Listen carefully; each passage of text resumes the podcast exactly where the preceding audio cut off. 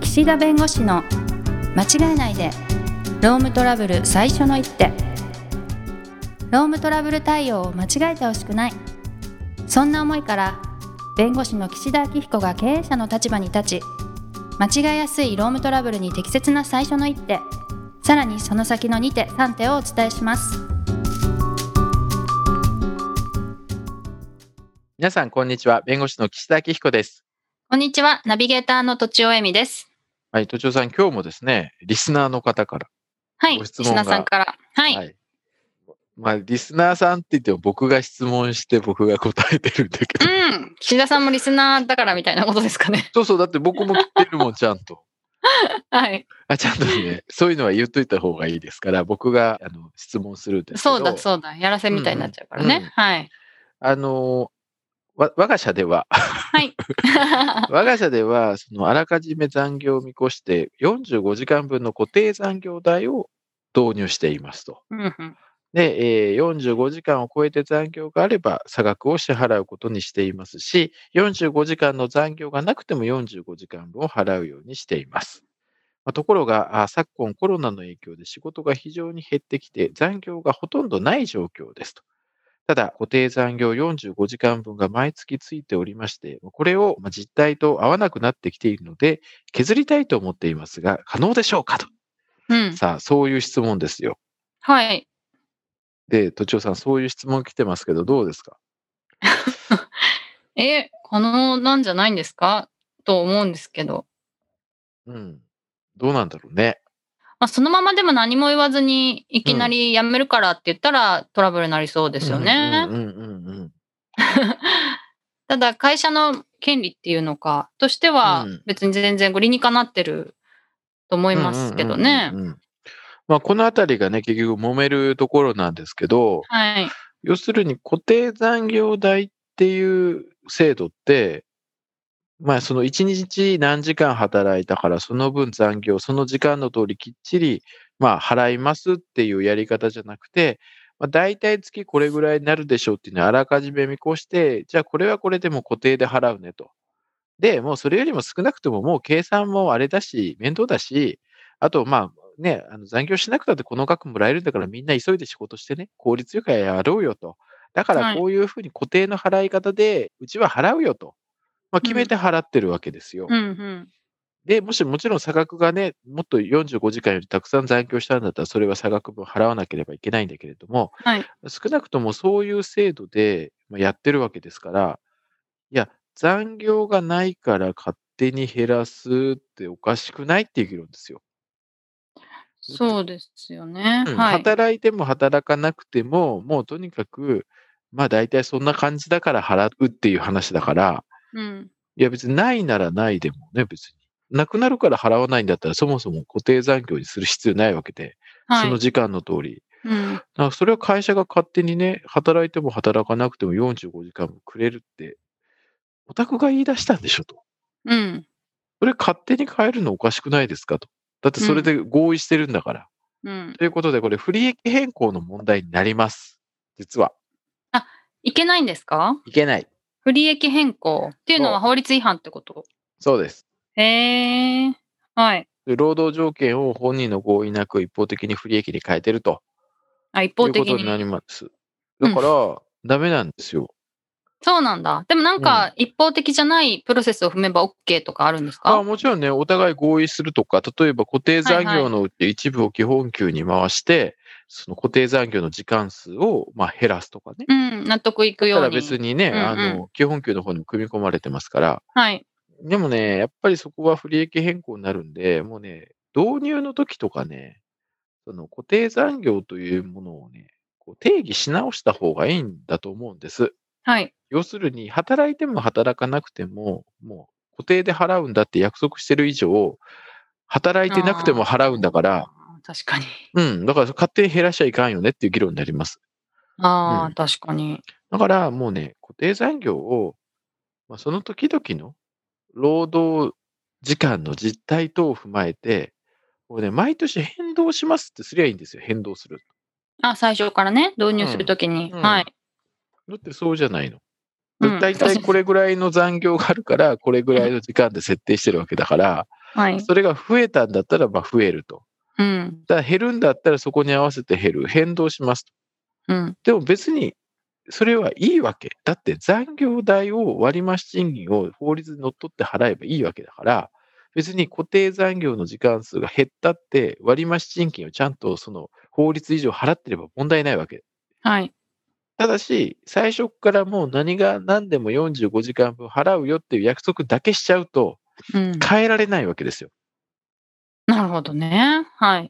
給料をそんな変動させていいんですかっていう議論もあるんですよ。今年はうん何時間とか何時間分とか。変動させていいのかって言われても、これ残業代だから。ああ、基本給じゃないかもうら。基本給じゃないから別に残業代を時間でちゃんと払うもよし、うん。多く払ってあげるもよし、うん。実態に合わせて、えーその、年によって変えてもよしなんですよ。はい。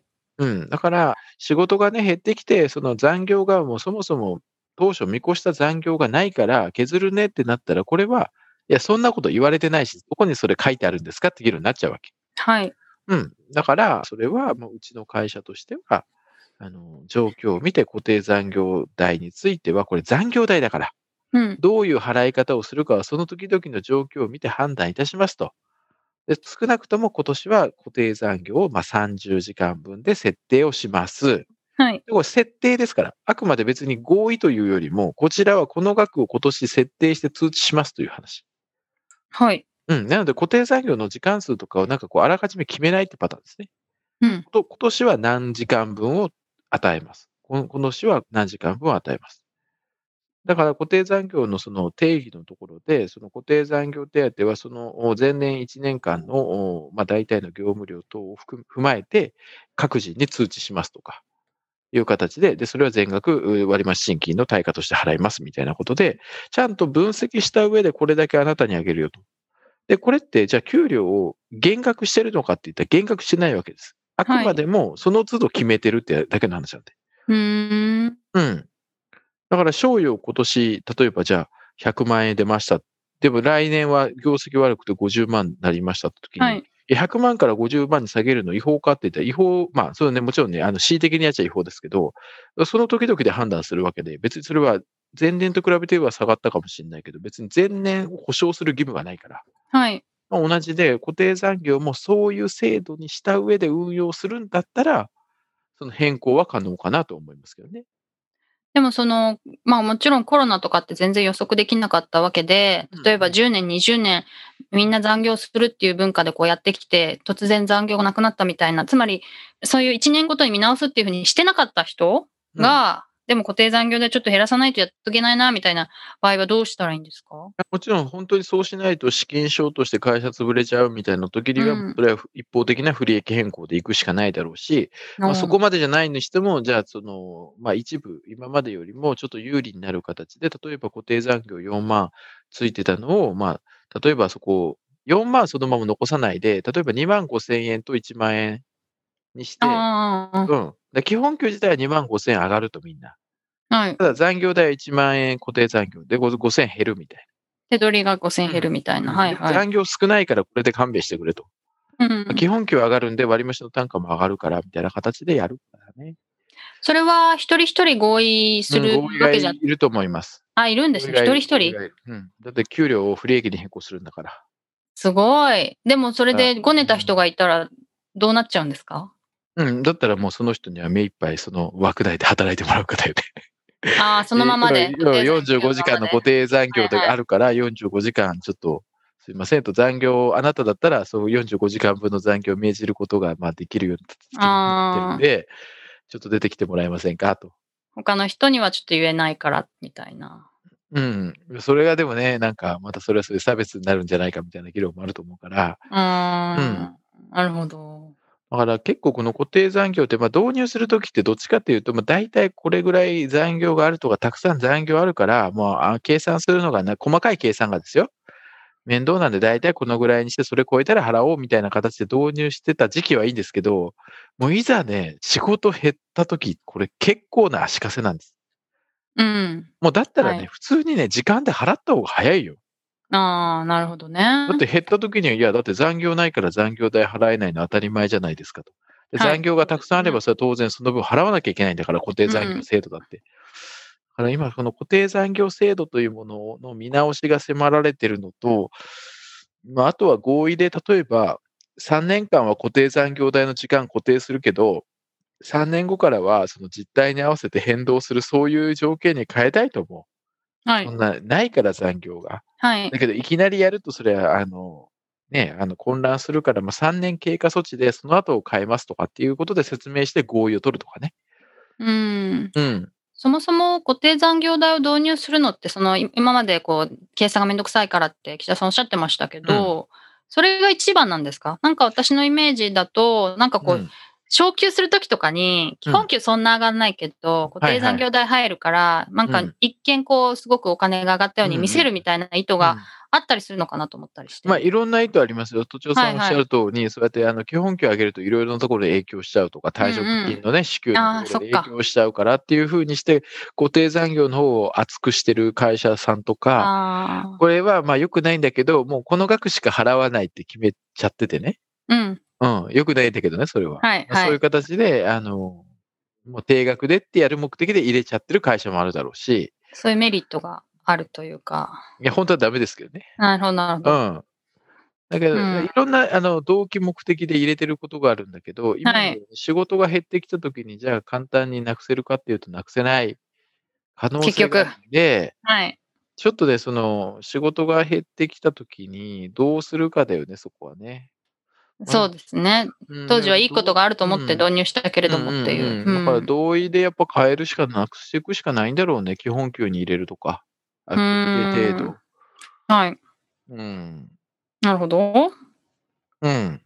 はい。でも、一人一人合意すれば変えられるっていうのまあはもいちろんもちいですよね。うん、あなので、あの、うんうん規模が小さくて、いや、それはっていう会社さんであれば、もう、本当に、残業が半分に減っても、まあ、基本給の方に組み一部組み入れることで単価も上がるから、まあ、若干ね、うん。ここは、あのそ、っか。差額がこう、縮まるからっていうようなことで、なんとか、なんとか頼むと。